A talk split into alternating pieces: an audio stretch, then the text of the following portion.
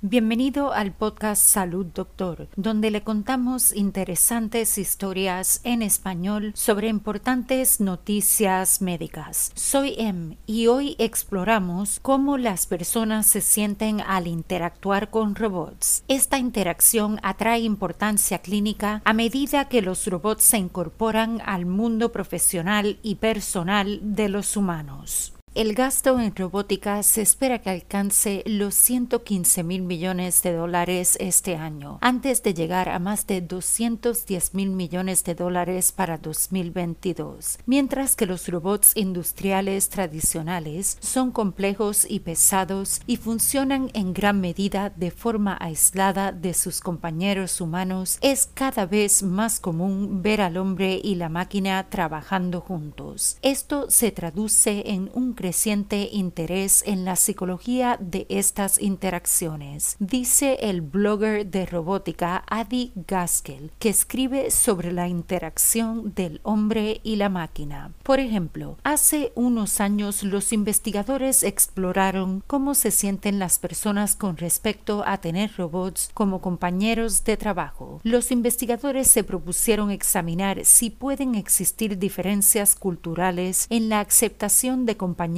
robóticos entre trabajadores alemanes y estadounidenses. No encontraron muchas diferencias nacionales, pero sí revelaron algunos pensamientos interesantes sobre la vida con un compañero robótico. Más del 60% de los encuestados podría fácilmente imaginar ser apoyado por un compañero robótico, con un 21% sugiriendo que tal cambio sería una mejora debido principalmente a la creencia de que un robot sería menos propenso a errores y más predecible en su comportamiento. Sin embargo, un estudio de la Universidad de Cornell sugiere que esto no es tan claro. Explora cómo se sienten las personas cuando trabajan con robots y el robot resulta ser mejor en su trabajo que ellos. Encuentra que ser derrotado por una máquina tiende a hacer que las personas se sientan mal con ellas mismas y con sus habilidades, lo que a su vez hace que se molesten con las máquinas. Los investigadores dicen, piense en un cajero que trabaja codo a codo con una caja automática o alguien que maneja un montacargas en un almacén que también emplea robots de entrega que conducen justo al lado de ellos. Si bien puede ser tentador diseñar tales robots para una productividad óptima, los ingenieros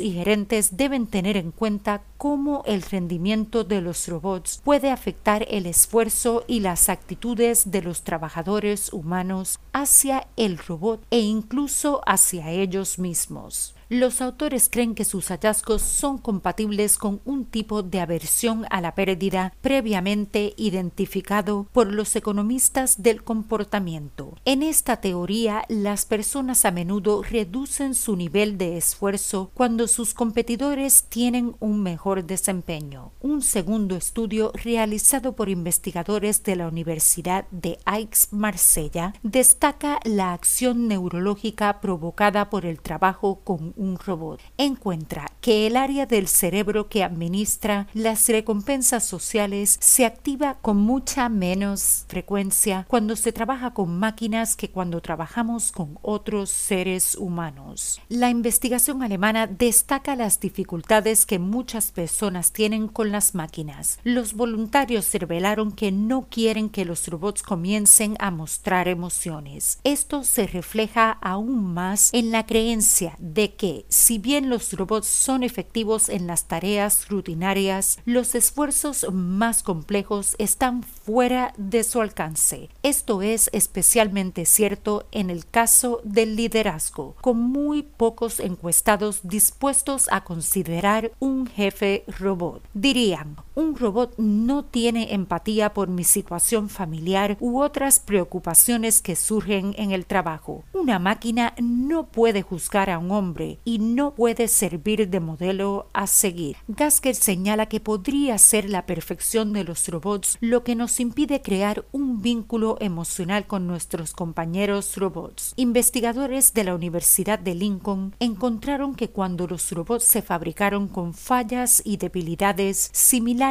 a las nuestras, los voluntarios pudieron relacionarse mejor y formar vínculos emocionales con ellos. Dicho esto, una investigación publicada en Nature informa que las personas pueden sentir al menos algo de compasión y empatía por los robots. Después de conectar voluntarios a una máquina de electroencefalograma para controlar su actividad cerebral, los investigadores pudieron mostrar que las personas expuestas a las imágenes de una mano robótica en una situación dolorosa mostraron empatía hacia el robot. Sin embargo, no demostraron el mismo nivel de empatía que mostraban a los humanos. San Seok Yu es profesor asistente de sistemas de información en HEC Paris. Él dice, en el pasado la investigación sobre el trabajo en equipo y la colaboración se ha centrado en mejorar los resultados y hacer que los equipos sean más viables entre las personas. Ahora es vital que ampliemos nuestro esfuerzo para analizar las mentes humanas con relación a compañeros robóticos y para gestionar el trabajo en equipo sostenible entre humanos y robots. Para preguntas y comentarios sobre historias y sugerencias de temas para el podcast, envíenos un mensaje a hola@salud.doctor. Nos encantaría oír sobre usted. Para emergencias médicas, consulte con su doctor de inmediato. Recuerde, no somos doctores, somos podcasters. Le brindamos interesantes noticias médicas en español. Hasta mañana y salud, doctor.